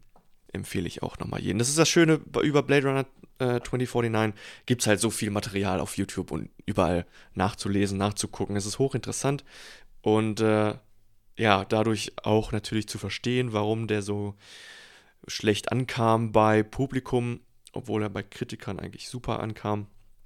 Ja, Ja, haben wir, haben wir ja am Anfang schon Genau. drüber geredet. eben. Ich kann es auch nachvollziehen, halt, was, also die Kritikpunkte. Ja, Andererseits, also einerseits kann ich es nachvollziehen, Mhm. andererseits mir gefallen halt so manche Kritikpunkte gerade. Also haben wir ja am Anfang drüber geredet. Dieses Unkonventionelle finde ich halt ganz geil. Ja, ja, ich auch. Mich hat das auch nicht gestört und auch ähm, dieser eine Punkt, äh, dass halt in diesen super langen Szenen, die so ähm, ja, langgezogen sind, kein Konflikt passiert, dass er keine Hindernisse überwinden muss, Ja. wie in dem Archiv, ne, Ja. äh, wo er was über diese eine Replikantin da herausfinden muss Er und hin, einfach reinspaziert, ja, und und kriegt die Information und geht wieder. Und okay, ja, dann will er Informationen von dieser besagten Anna haben, fragt sie, kriegt die Information, haut wieder ab. Okay, ja, wo ist jetzt der Konflikt? Wo ist das, die interessante äh, Auseinandersetzung? Aber mich hat es nicht gestört. Mir ist es nicht aufgefallen, dass, oder ich hätte sowas nicht gebraucht. Ich habe erst gecheckt, dass sowas wirklich fehlt, nachdem ich darüber gelesen Mhm. hatte oder mir das jemand sagte. Also, warum? Aber ja, also man geht ja eigentlich wirklich schon davon aus, auch wenn es einem dann nicht auffällt beim Gucken, ne? aber man geht irgendwie davon aus, dass alles, was den Plot sozusagen voranbringt, eben auch, keine Ahnung, zumindest eine kleine Herausforderung für den Helden ist. Aber Mhm. Wie wir auch schon gesagt haben, der Held ist eigentlich auch kein, nicht wirklich der Held der Story, wenn Ja. man so will, ne? Ja, Also der Film macht halt vieles anders. Muss man hinnehmen. Also wir beide mögen es anscheinend. mhm. Der andere mag es dann halt wieder nicht. Kann, Ja. kann ich halt, wie gesagt, nachvollziehen. Ja. Aber ich finde viele Kritikpunkte eben, man kann halt mitarbeiten. Und solche Filme wie auch bei Miami Vice, wo wir da auch schon so drüber geredet haben, dass er halt auch irgendwie ein bisschen anders Mhm. Sachen macht und irgendwie dann mal so ein Shot, der die Felge filmt Ja. und man weiß nicht genau warum, aber ja. es ist halt cool. Das, Ja. das gibt dem Film so einen so einen Charakter. ja, das stimmt. Es ist ja langweilig, wenn man so einen perfekten Film hat. Ja, wohl wahr. Ich habe mir hier aufgeschrieben, Joe is something special. Warum nennt er sich Joe? Ist das irgendwie eine Anspielung auf einen vorigen Teil? Wahrscheinlich nicht, ne? Nee, das ist eine Anspielung auf diesen Teil. Irgendwer sagt doch, oder kommt das in diesem Teil vor? Ich habe das auch nur in der Recherche gelesen und nicht im Film drauf geachtet. Also Kay stellt sich Harrison Ford als Joe vor, ne? genau, aber das ist ja der Name, mit dem Joy äh, so, ja. anfängt. Weil sie ja in dem Buch liest, aus dem Buch vorliest und irgendwas ist mit der Bibel, dass ähm, Joseph geboren wurde und als Sklave äh, irgendwo hingeschickt wurde. Stimmt. Und deswegen, ähm, ja, richtig, richtig. nennt, nennt sie ihn dann irgendwie Joe. Ja, Ich wollte nur sagen, du bist was Besonderes, Joe. I appreciate that. You too. Und Rachel auch. Ähm, die Replikantin aus dem ersten Film. Die taucht in diesem Film nochmal auf. Ich hatte es schon erwähnt, dass Sean, Sean Young extra nach Ungarn geflogen ist, um ihrer Stand-in, um der Schauspielerin, die sie jetzt verkörpert, paar Tipps zu geben, wie sie handeln würde und reagieren würde.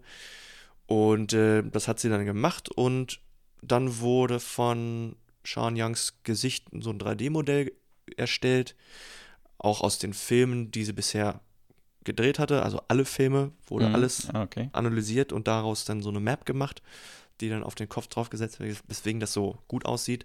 Und der wichtigste Punkt natürlich, die hätten fast ein Jahr Zeit, um diesen Effekt hinzukriegen. Also für, für, so einen, ja, eigentlich Effekt äh, schweren Film sehr viel Wert auf kleine spezifische Sachen gelegt, wie den, den Speeder, äh, den, ähm, den Skinner. Spinner. Spinner. Skinner und den Skinner. Spinner. und solche Sachen. Ähm, und gerade bei Rachel, da hatten sie halt genug Zeit. Das ist ja das Problem, was die meisten Stu Effektstudios haben, äh, wenn Effekte halt scheiße aussehen.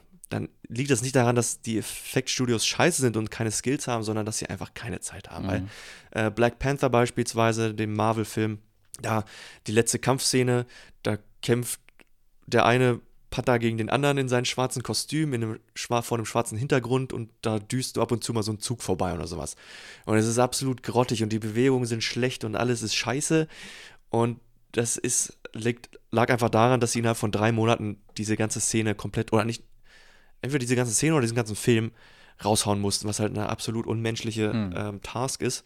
Und hier hatten sie schön Zeit, ein Jahr lang für ein paar kleine Effekte viel Zeit zu investieren und es ist offensichtlich mega gut gelungen. Ja. Im Gegensatz zu, ja, Grand Moff Tarkin von Star Wars Ja. in Rogue Haben, One. haben wir da schon online, on-air drüber geredet? Also, ich weiß gerade gar nicht mehr. Ich glaube, in der Star Wars-Folge haben wir mal kurz angeschnitten, ähm, dass ich, als ich den Film das erste Mal sah, vollkommen beeindruckt war, ja. weil ich das nicht gecheckt habe. Erst nachdem ich aus dem Kino rausging, fiel mir ein, wow, wow, wow, warte mal, der Typ muss doch mittlerweile schon tot sein. Und deswegen fand ich die Effekte gut, weil ich nicht drauf geachtet habe und es nicht aufgefallen ist. Jetzt beim wiederholten Mal schauen ist es ziemlich offensichtlich. Aber ich weiß nicht, vielleicht ist es einfach, man, man wächst ja auch mit der Technologie Ja. und die Technologie, die es vor ein paar Jahren gab und da war so ein Head Replacement vielleicht auch einfach, Aber ja, der Film, also Blade Runner 2049 ist ja auch das gleiche Jahr wie äh, der, der erste Star Wars aus der ganz neuen Trilogie. ja, auch aber gleiches Jahr sogar, ne? ja, Beides aber 2017. Rogue One kam, wann kam Rogue One aus? Achso, in Rogue 2019? One ist das. Ja, Mhm. stimmt. Ja, aber das ist genau das Gegenteil von meinem Argument gerade, also ist egal. Achso, ja, nee. Ja, ja. Nee, ist, ist schon richtig, aber da wird das, das, die Zeit halt auch, ja. Ich fand aber dieses, äh, den Effekt hier in dem Film, wie du sagst, fand ich sehr beeindruckend, weil ähm, ich hatte vorher gelesen, dass Sean Young nicht ihre Rolle selber spielt und, Mhm. dass das halt ein Effekt ist. Aber also wäre mir nicht aufgefallen. Es sieht, es sieht in dem Film, finde ich, am überzeugendsten aus, dieses das CGI mit dem Superimposen. Ja, momentan kommen halt gerade viele Filme, oder gibt es viele Filme, die sowas umsetzen, weil es gerade möglich ist. Ja. Aber hier ist es irgendwie ganz besonders gut. Äh, wo es dann leider runterfällt, ist, wo sie dann, wo ihr dann in den Kopf geschossen wird und ihr Kopf dann so ein bisschen Ja. hin und her schwabbelt. Das ist ein bisschen komisch. Das sah echt komisch aus. aber ja, sei es, sei es so. Also es sah fake und Mhm. plastisch aus, als ob man da, weiß ich nicht, Ja, so eine Gummipuppe, ja. die dann irgendwie noch Schwabbel, schwabbel. Ja. naja, so funktioniert der Blaster vielleicht. Also, dass der, weiß ich nicht. Die Blaster sind aber, ich will jetzt nicht nochmal drauf zu kommen, die Geräusche sind aber cool. Also Ja. gleich haben wir die erste Szene, wo, wo er äh, mit äh, Sapper Morton Mhm. kämpft und ihn abschießt, dieses dumpfe Ja, ist dieser irgendwie- Doppelschuss auch. Ja, ja, das ist voll geil. Schießt, schießt der Blaster von Harrison Ford auch doppelt? Nee, ne? Ich glaube, der, der Blaster schießt auch nicht doppelt. Ich glaube, er drückt einfach nur zweimal. ab. Achso, Das ist ich kein dachte, das wäre nee, so Doppelschuss. nee. Weil er, also ich glaube, er schießt ja immer. Also er gibt immer zwei Salben dann ja, ja, anscheinend. ja. Achso, na gut. Muss ja auch nicht. Nee, muss, muss, muss auch nicht sein. Ne? Ähm, Hast du ein Lieblingszitat? ich habe ein Lieblingszitat, aber das gebe ich dir erst, nachdem ich einen Cocktail bekommen habe. Bin ich gespannt. Hast du die geile Whiskyflasche gesehen, Mhm. die äh, Black Harrison Label. Ford hat? Ja, Ja. ziemlich nice. Sah witzig aus, aber Ja. weiß nicht, ich mag Black Nicht- Label nicht so. Ich weiß es Ich nicht. fand Black Label schon wesentlich besser als Black Red. Ist auch egal. Ich hab Durst. Let's go. Rüdigers Kochstudio. Hallo und herzlich willkommen in der Zukunft und in Rüdigers Kochstudio. Heute nicht mit einem Whisky, wie das der Herr Deckert vielleicht bevorzugt hätte, aber dafür mit einem Blade Cocktail. Wir brauchen dafür einen Cocktail Shaker, den wir mit Eis füllen und da hinein geben wir 60 Milliliter Havana Club Dreijährigen. Das entspricht ungefähr 2 Unzen, Außerdem 15 Milliliter Overproof Rum. Das ist dieser, äh, ja, der jamaikanische Rum, den ich neulich bereits äh, gekauft hatte, der 73% Teil äh, beinhaltet. Overproof bedeutet einfach nur, dass er über 51% hat. Davon brauchen wir 15 Milliliter, das ist ein, eine halbe Unze. 75 Milliliter Ananassaft. Das sind etwa zweieinhalb Unzen. 7,5 Milliliter, das sind eine Viertelunze Zuckersirup. Diesmal nicht der normale, den wir sonst herstellen, mit äh, gleichen Teilen Wasser und Zucker, sondern diesmal mit zwei Teilen Zucker und einem Teil Wasser. Also sehr süß. Als nächstes noch zwei Schuss Angostura Bitters. Ich glaube, von allen Cocktailzutaten habe ich das Angostura Bitters tatsächlich mittlerweile am öftesten benutzt. Und 15 Milliliter Limettensaft kommen auch noch oben drauf. Das ist etwa eine halbe Unze. Diese ganze Mischung wird nun geschüttelt.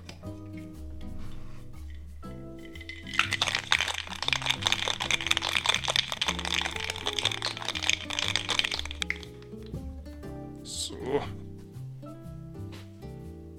Und anschließend in ein Glas, bereits gefüllt mit Eiswürfeln, ihr kennt das, abgeseit. Zur Verzierung kommt noch ein Stück Ananas an den Glasrand sowie eine Amarena-Kirsche ins Glas. Ein hervorragend aussehender Cocktail, riecht gut und ich probiere das Ganze. Oh. Und es ist wieder ein großartiger Cocktail geworden. Der schmeckt lecker, verschiedene Geschmacksnoten besitzt er, aber nicht so süß, wie man das erwarten würde, nachdem man da so viel süß und saures Kram hineingekippt hat. Ich bin begeistert, ich freue mich, ich hoffe, euch schmeckt er auch. Und ich gebe damit wieder zurück ins Studio. Prost. Rüdigers Kochstudio. Yummy. Yes, Black Label. Nee, guter Cocktail. ja, Lieblingszitat äh, war schwierig diesmal. Ich habe zwar drei Zitate, die ganz cool sind, Hm. aber jetzt kann jetzt nicht wirklich von Lieblingszitaten sprechen. Ich, soll ich dir die einfach mal vortragen? Mach mal. Äh, nur das letzte Ende der, Dis der Unterhaltung zwischen dem Captain und Kay. You've been getting on fine with that one. What's that? A soul. Wo sie einfach nur über die, die, die Seele reden, die Seele baumeln lassen. Dann ist er in einem Archiv und ähm, dann reden sie über das Black, über den Blackout. Ja. Dass er ein schönes Baby war. My mom still cries over the lost baby photos. That's a shame. You must have been adorable. ja. Das, das hat mich auch so ein bisschen unerwartet getroffen. Also die Szene, weil ich hätte dann nicht mit so einem, mit so einem trockenen Joke Ja. Und dann zum Schluss, wo er mit ähm, Harrison Ford fightet und er langsam merkt, dass es nirgendwo hinführt. We can keep it this or we could get a drink. Und dann Mhm. trinken sie einfach ein und das war's. Ja, ich, ich fand eine Stelle gut. Ich habe mir leider nicht aufgeschrieben, wer das zu wem gesagt hat. Ähm, aber dying for the right cause is the most human thing we can do. Das fand ich ganz cool, weil das nochmal weniger diese Trennung zwischen Replicant und Mensch Ja. aufzeigt, weil er stirbt ja dann für den right cause Ja, offensichtlich. Oder ich weiß nicht, ob er stirbt, aber Ja, ich glaube, das würde diese, sich halt opfern. diese Untergrundfuzzi. Frau sagt Ja, das. ne? Ja. Mhm. Aber das fand ich ganz gut. ja, ist gut. Wie fandst du äh, Sylvia Höcks als Love, die Böse, Ich die Antagonistin? also ja, ganz gut. Sie hat, sie spielt das auch halt mega monoton und Ja. emotionslos. Außer in der Szene, wo äh, Nyanda Wallace den Replicant da umbringt am Anfang, der da aus in seinem Haus da aus der Mhm. Tüte fällt. ja, ja. Da zuckt sie einmal zusammen und das habe ich nicht ganz verstanden, warum. Das habe ich auch nicht verstanden. Warum sie, da also kommen ja auch Tränen ja, es fast. kommen auch Tränen und sonst ist sie halt so so eine richtig bad Motherfucker. Ja, vielleicht, ja, weil sie selber ein Replicant ist, weiß ich nicht. Ja, Ob aber da auf einmal dann, ne, ich weiß ja nicht, keine Ahnung. Imperfections. Ja, Jared Leto, ich habe es vorhin schon gesagt, bin in diesem Film kein großer Fan von ihm. Hat sich, er spielt ja da einen Blinden, hat sich extra Kontaktlinsen machen lassen, die undurchsichtig sind, damit er wirklich blind ist. Uh, super Ja, Method. gut, ja. Wow, wow, wow, Ja. you're so great, Jared Leto. er, er, er, er hält sich halt in einem Raum auf, ne, wo man nicht mal irgendwie, wo er nichts Komplexes macht, wo man für sehen müsste, sage ich jetzt mal so. Ja. Aber ja. Äh, Ja, aber gut, das Motiv sind Augen offensichtlich. Ja. Ganz am Anfang, der, der erste Shot ist, ein, ist eine Aufnahme eines Auges. Jared Leto ist blind. Im ersten Teil wird der Tyrell, der die ursprüngliche Firma, äh, Wallace hat ja nur die Firma von Tyrell übernommen oder aufgekauft oder sowas, weil Tyrell die Augen ausgedrückt wurden und dadurch Mhm. starb. Ähm, die Achso, Frau das im Motiv Untergrund. zieht sich auch schon. Ja, ja, durch ja, ja. Das ist, geht, okay. Die machen halt, die scannen das Auge, um diesen Ja. Test zu machen, ob sie Replikanten sind oder nicht. Und ist halt ein ganz cooles Motiv, das sich so langsam und teilweise auffällig, teilweise unauffällig durch den Film zieht. Unauffällig in solchen Szenen, wo sie halt am Anfang dann über diese besagte Solaranlage fliegen. Das ist auch so geformt ist wie, Auge, wie ein Auge Ah, oder sowas. okay. Darauf habe ich nicht geachtet. Ja. Aber wo du das eben gesagt hast, mit, also dass viele Sachen, auf die man nicht achtet, also ich werde mir den Film auf jeden Fall nochmal angucken. Nice. Und ich glaube, das ist auch so ein Film, wo man viele Sachen dann nochmal entdeckt beim wiederholten Mal gucken. Mhm. Weil vieles passiert halt so unterschwellig. Also dadurch, dass die so emotionslos sind, teilweise die Charaktere, ähm, passiert halt vieles so unterschwellig. Durch Blicke, durch, ich weiß nicht, vielleicht zuckt einer dann halt irgendwie falsch und das kann dann wieder was anderes bedeuten. Ich weiß also jetzt nicht so extrem, aber es ist nicht so hau drauf wie in anderen Filmen die Dialoge, sage ich mal. Nein, finde ich auch. Also, das wird wahrscheinlich an dem gleichen Grund liegen, dass sie halt so monoton ihre Lines rüberbringen. Aber beim ersten Mal gucken ist mir auch gar nicht ja, bewusst gewesen, dass es darum geht, jetzt einen Replikanten zu finden, der sich weiter oder weiter fortgepflanzt hat und ähm, auf in Anführungszeichen natürliche Weise einen, ja, was ist das, einen Replikanten oder einen Menschen halt bekommen hat. Sondern ich war einfach so beeindruckt von diesen Bildern, von dieser ganzen Ästhetik, dass ich einfach die ganze Zeit ja so vor mich hingeguckt habe, Ja. dachte, gut, das ist die gleiche Handlung wie im ersten Teil. Er läuft durch die Gegend und sucht Replikanten, die er dann ausschaltet. Klar ist das offensichtlich nicht der Fall, aber dass da so eine tiefe, große Story dahinter steckt, äh, ist halt ganz cool. Also wenn ich jetzt, ich gehe jetzt nochmal ganz kurz, auch wenn das nicht direkt damit zusammenhängt, auf die Backstory ein. Ja. Also Menschen haben natürlich die Erde ein bisschen versaut, es gibt kaum noch Vegetation und Nahrungsmittel, deswegen sind die Menschen in Raumschiffe gestiegen und kolonialisieren seitdem andere Planeten und andere Station, Raumstationen. Ja. Und dieser Tyrell hatte damals dann diese Sklaven, hatte damals diese Replikanten erfunden, um Sklavenarbeit zu erledigen. Wie du schon sagtest, die sollten nur vier Jahre leben. Und Ach, nur danach- vier Jahre, Genau, so. die sollten nur vier Jahre leben und dann sterben. Davon handelt der erste Teil, dass ähm, die Replikanten dann aber rogue gehen und ähm, dann sich gegen den Menschen und gegen ihre Arbeit aufmüpfig werden. Und dieser Rutger Hauer spielt einen Charakter, der Roy irgendwas heißt. Und ähm, ja, der tötet dann Tyrell und kämpft dann mit Harrison Ford am Ende und beweist aber zum Schluss dadurch, dass er Harrison Ford mit seinen letzten Atemzügen das Leben rettet, anstatt ihn sterben zu lassen, damit, dass Replikanten doch gut sind so. und gut sein können. Und auch wenn sie zwar gegen ihre Macher rebell rebellieren, ähm, trotzdem menschlich sind irgendwo. Seitdem Tyrell tot ist, arbeitet Wallace daran, die Firma neu aufzubauen und neue Replikanten zu bauen, diese Nexus 789 Mhm. Jetzt, die immer gehorsamer werden, zwar länger leben, aber gehorsam bleiben und besser zu erkennen sind, besser zu identifizieren, indem sie halt besser gehorchen und diese Tests freiwillig fast mitmachen. Ja. Das Aber- war kurz so Backstory. Was ist Ryan Gosling für ein, für ein Replikant? Der ist Nexus 9 oder so? Genau. Das ist einer, der nicht Der- lange lebt? Ne, doch, doch, die, das ist schon das Neue. Das sind ja schon die neuen Modelle. Ich glaube, Ja. ab Nexus 8 oder 9, ja, 8 oder 9 sind halt die langlebigen Modelle, die hören und die halt regelmäßig zwar diese Baseline-Tests machen müssen, Mhm. um ja, gecheckt zu bleiben, dass sie auch wirklich emotionslos sind. Ja. Und ähm, dann soll ja wohl, äh, es geht ja immer weiter mit der Entwicklung. Irgendwann kommt halt Nexus 10 raus und so weiter. Was ist Sapper Morton für einer? Ich glaube, der ist Nexus 8, die Vorversion. Achso. weil er halt noch nicht so gehorsam ist oder weil Okay. er ja dann ja auch abhaut. Harrison Ford übrigens, da, das ist die zweite große, nein, das ist die eigentlich große Diskussion. Die größte Diskussion, die seit der erste Film rausgekommen ist, existiert, ist er ein Replikant oder nicht? Ja, ist er oder nicht? Ja, was, was würdest du denn was würdest Weiß du ich sagen? nicht. Ich habe ja den ersten Teil nicht gesehen. Ich weiß Ja. nicht, wie es darüber kommt. Hier in dem Film kommt es rüber, als wäre er ein Mensch, Ja, also hätte ich gesagt. Andererseits, Kay kommt auch rüber wie ein Ja. Mensch und also, ich weiß es nicht. Ja, das, was es halt vom, vom ersten äh, interessant macht, ist natürlich, dass er so eine lange Lebenszeit hat, obwohl er die alten Replikanten ja nur so lange leben sollten. Aber ich, deswegen verstehe ich nicht, warum diese Diskussion überhaupt existiert. Der erste Film endet damit. Also Harrison Ford, also Deckard hat öfter Träume, in denen ein Einhorn drin vorkommt. Und ähm, erzählt das niemandem und dann zum Schluss habe ich eben schon erwähnt, dass sein Kollege ähm, diese Origami-Figuren bastelt. Mhm.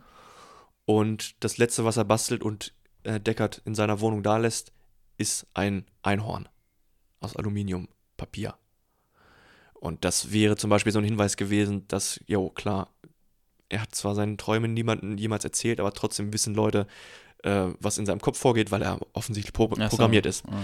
Das ist nicht so eindeutig. Jetzt zum zweiten Film wurde offensichtlich und öffentlich gesagt und preisgegeben, ja, er ist ein Replikant. Ah. Ich glaube, Harrison Ford selber bestreitet das noch ein bisschen. Warum? Weiß ich nicht. Aber ja, er ist einer und genauso wie Rachel und die beiden, dass die halt das Kind gekriegt haben und sich als Replik als beide als Replikanten fortpflanzen konnten, Ja. das ist ja jetzt das Interessante, was so kontrovers an dem Inhalt dieses Films ist. Gibt es schon Gespräche über einen dritten Teil? Ich glaube nicht. Ich weiß Ich glaube, es weil nicht. der so gefloppt, also weil er im Box-Office so Ja. gefloppt ist wahrscheinlich. Ne? Ich würde es mir ehrlich gesagt auch nicht wünschen. Ich glaube, der ist jetzt, das ist ein gutes Ende, das ist eine gute, wenn dann eine ganz andere Story. Oder zwar in der Welt, aber wo ganz anders. Diese Detektiv-Story, ah, ich, ich liebe das, dass der Detektiv als brutaler Einzelgänger da durch die Gegend zieht, seine Hinweise sammelt und sucht. Das ist halt trotzdem cool, auch wenn er nicht auf, Hinwei äh, auf Hindernisse stirbt. Alter, auch wenn er nicht auf Hindernisse stößt. auf Hindernisse stirbt. Ich gucke mir auch gerade nochmal Fotos an. Das sieht echt so geil aus. Die sehen alle gut Film. aus, ne? Ja. Dieser eine Moment auch, wo Coco so ins Genick gehauen wird von, von Love, Mhm. der, der Technician von, von der, vom LAPD. Ja. Das ist richtig creepy irgendwie. Ja. Verstehe ich, das, da, da, da verstehe ich nicht, ob er ein Skinjob ist oder nicht. ja ich Weil so wie er nicht. reagiert, ich meine, so ein Schlag in den Nacken, er, weiß nicht, es ersche- erscheint super androidistisch, so zu reagieren. Ja. auf so einen Anschlag. Wobei er aber in seiner ersten Szene halt sagt, ja, ist irgendwas, irgendwas Skinner. Und dann entschuldigt er sich bei Kay, weil er Mhm. dieses Slur benutzt hat. Diese Beleidigung. Also, ja. Er sieht halt auch schon, also er sieht so ein bisschen komisch aus. Ja, ne? Genau. Das ist der, der bei The Dark Knight äh, den Komplizen vom Joker gespielt hat, den Verrückten, den Harvey Dent dann entführt und verprügelt, der sich als Polizist so, verkleidet und ja, dann ja. auch bei dem Anschlag mithilft. Yeah. Oh, hier ist ein, äh, ach ja. Bei IMDb gibt es unter den Fo in den Fotos ein Bild, wo das, der CGI-Kopf von Rachel langsam aufgebaut wurde. Ganz links ist das Foto von so der. Stand-in. Die sieht überhaupt nicht ähnlich. Dann darüber gesetzt. Ach, siehst du, das ist nämlich auch noch interessant. Die haben von Rachel besagte Fotos und Footage genommen, um ihr Gesicht zu rekreieren. Aber was sie vorher dann noch gemacht haben, ist ihr Skelett zu rekreieren, also ihren Schädel, weil sich der ab einem gewissen Alter halt nicht mehr verändert. Und da haben sie den, den Schädel von damals rekreiert und darauf dann die Haut und die Muskeln gesetzt. Was der alles für Aufwand betrieben Ja, absolut riesiger Aufwand, damit das alles einfach so Aber es, es sieht halt auch gut Ja. aus. Es sah super glaubhaft aus. Ja. Ryan Gosling, ey. Ich bin kein großer Ryan Gosling-Fan gewesen, Nicht? bis ich Nice Guys geguckt habe. Ich weiß nicht, ob ich das letzte Woche bei Master and Commander Hast schon du, erwähnt glaube ich, habe. schon mal gesagt, ja. Ja. Weil in, in diesem Film bestätigt, also ich, der ist ich, in fast allen seinen Filmen einfach gefühllos und monoton. Ich weiß nicht, ob du Driver, Drive geguckt Ja, hast. da oder? wollte ich auch noch drüber reden, weil Ja. also so am Anfang hat mich der Film so ein bisschen dran erinnert, weil auch so Slow Pace Ja, und auch viel Wert auf Visuals gelegt wird. ja, Aber, und Drive ja auch teilweise zerrissen wurde von der Kritik oder von, Mhm. von den Zuschauern zumindest. Kritiker fanden es geil. Ich fand den Film, also ich kann wieder verstehen, warum Leute den Film langweilig finden, ja, aber ich fand es ein geiler Film. Ja, same. Aber auch cool, dass so viele ähm, wirklich ausländische Schauspieler dann mitgespielt haben, was ja dann auch zur Glaubwürdigkeit dieser, dieser multikulturellen Welt beiträgt. Wobei, ja, also Anna de Armas hat in ihrem Akzent gesprochen, ne? Mhm. In ihrem spanisch, kubanisch-spanischen Akzent. Was auch cool ist, weil, ich unterbreche dich ganz kurz, Mhm. da kommt ja ganz kurz, äh, ich glaube, als er von diesem Wohnungsapparat-Hologramm dann auf sein Handyapparat, also auf Ja. dieses mobile Gerät Ja. dann umswitcht, da kommt dann so eine kleine Anzeige. Äh, Joy und dann stehen so alle ihre Eigenschaften. Ja. Und da konntest du halt Hautfarbe, ähm, Haarfarbe, Ach, Akzent und ja, Rasse, also äh, oder Herkunft. Und da war auch Kuba ausgewählt. Da Ah, ja. habe ich mal pau kurz pausiert, wollte das mal kurz auschecken. cool. Ja, sehr clever. Das sind so die kleinen Details, auf die man dann beim zweiten, dritten, vierten Mal achtet. Ja, sorry, Aber ähm, ja, auch die Stelline, die ist ja, ist ja eine niederländische Schauspielerin, Mhm. aber hatte sie einen Akzent? Mir fällt es gar nicht mehr. ja, Ja, ne? Also Mhm. hat auch nicht mit perfekt amerikanischem Akzent geredet, ne? ja. Carla Yuri. Ach, sie ist Schweizerin, guck. Wer? Habe ich verwechselt. Äh, Anna Stellin, also Dr. Anna Stellin ist eine Schweizer Schauspielerin. Carla Yuri Ja. heißt sie. Und die Niederländerin ist natürlich ähm, Love. Sylvia Höcks. Ja. Aber sie spricht mit einem, das also sie spricht ja nicht mit extra niederländischem Akzent. Ich habe ehrlich gesagt jetzt überhaupt gar nicht drauf geachtet. Käse kaufen. Ähm, Anastelin ist nämlich auch ein Pun, also der Name. Weil Anastelin ist ein Anti-Angiogenic Peptide. Ich versuche das gerade hier spontan von Englisch auf Deutsch zu sagen, diese ganzen medizinischen Begriffe, ich lese aber auf Englisch vor. The character name Anastelin is a pun on Anastelin, a human anti-angiogenic peptide. Anti-angiogenesis is a field of medicine concerned with the prevention of formation of blood vessels. The field is often studied by cancer doctors to stop blood flow uh, supplying malignant tumors. Ja, ich dachte jetzt irgendwas auf Neuro, weil sie halt die Wiederherstellungstante war, die Erinnerung wiederherstellt. Und eben bin ich gerade nochmal über den Bibelvers gestolpert, den ähm, Joy vorliest. Um, in the Bible, Rachel gave birth to Joseph, who was sold into slavery and later becomes an important pa patriarch of Israel. Joe is the name Joy suggests for Kay. Ich habe hier noch Children of Men stehen, hat mich so, also die Prämisse hat mich so Mm. ein bisschen dran erinnert, weil auch bei Children of Men geht es ja darum, dass seit Jahrzehnten oder so gibt es mal wieder eine Frau, die schwanger geworden ist, ne? Mhm. Und hier ist es ja auch ähm, ähnliche Prämisse halt, dass es man nicht davon ausgeht, dass Replikanten sich fortpflanzen können, aber es Mhm. dann irgendwie jetzt irgendwie doch passiert, ne? Ja, stimmt. Das hatte ich nur nochmal hier stehen. Und das auch geheim halt gehalten werden sollte. Und, Ja. Aber Ja. Children of Men fand ich im Gegensatz nicht so geil. Also Mhm. mich hat der Film nicht so beeindruckt. Da habe ich vorher viel zu gehört und zu gelesen. ja, ich glaube, das Beeindruckende ist erst, wenn du das aus einer, aus der Perspektive von Filmemachern siehst. Ja, Wie das halt, diese, dieser ewig lange Wanner ja. oder äh, diese Autoszene. ja, ja, das ist doch der, der lange One oder nicht? So, wo sie ja, in aber den Hinterhalt geraten. noch länger ist der ganz zum Schluss, wo die im, im, ins Gebäude reingehen und dann wieder rausgehen. Ach so, ja, stimmt, stimmt. Ja, Ja. ja gut. Den Film, da, den besprechen wir bestimmt auch nochmal. Ja, auf jeden Fall. Roger Deakins, nochmal ganz kurz, sorry, weil das ist Mhm. einfach eine, sowohl dieser Film als auch dieser Podcast soll in gewisser Weise eine kleine Ode an Roger Deakins sein. Der versteht einfach Licht und der Ja. arbeitet genial. Guckt euch bei IMDb die Fotos an. Jedes einzelne ist einfach ein, ein Meisterwerk.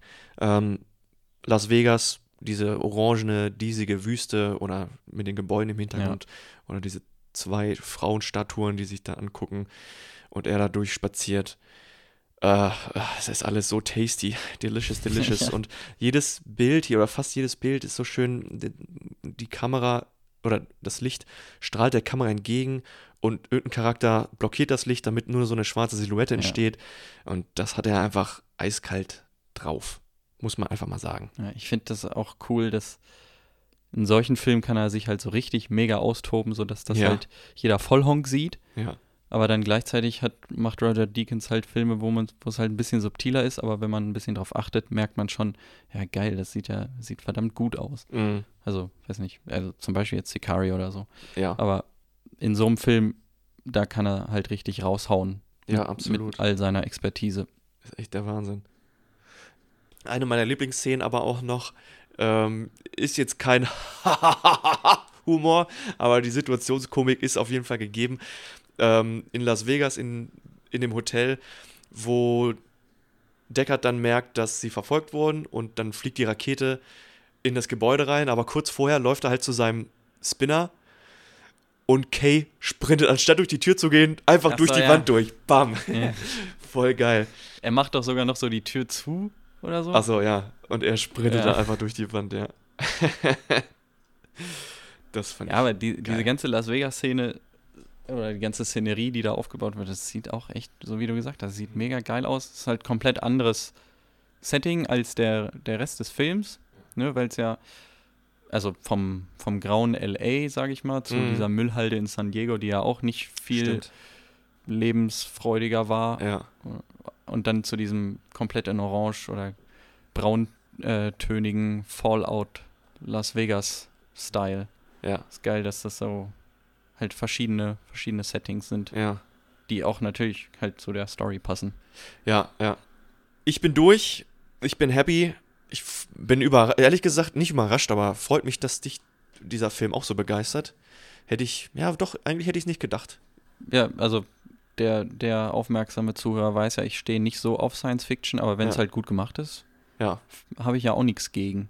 ja, und ich würde mir sowas halt nicht aus eigener Kraft angucken. Also wenn ich halt, also ich werde ja nicht gezwungen, aber wenn man halt hier für sowas äh, hier mal den Film dann anguckt und dann der auch noch gut ist, umso besser. ja. Ja, das freut mich immer sehr, wenn ich dich da Ja, irgendwo an was Cooles Neues, so wie bei What We Do in the Shadows, ja. heranführe. Ja, ich hoffe, euch gefällt der Film genauso und dieser Podcast dementsprechend dann auch. Ihr findet uns bei Instagram unter lebowski Podcast oder ihr könnt uns E-Mails mit Vorschlägen schreiben oder mit Grüßen oder mit Ideen oder mit Beschwerden lebowski-podcast.web.de. Ja, bringen wir die Sache zum Ende. Schlussworte?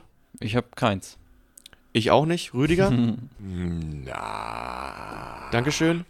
In diesem Sinne, Bis zum nächsten Mal. bis zum nächsten Mal. Nächste Woche, oh, wieder aufregend. Es gibt einen Gast, diesmal endlich, tatsächlich einen weiblichen Gast. Ui. Meine Freundin Sarah kommt zu Besuch und sie bringt uns einen düsteren, düsteren Film mit, der aber eigentlich ganz hell, hell, hell ist. Ja, ich bin gespannt. Midsummer, ich hab's jetzt gespoilert. Bis nächste Woche. Ciao, ciao. Bye, bye.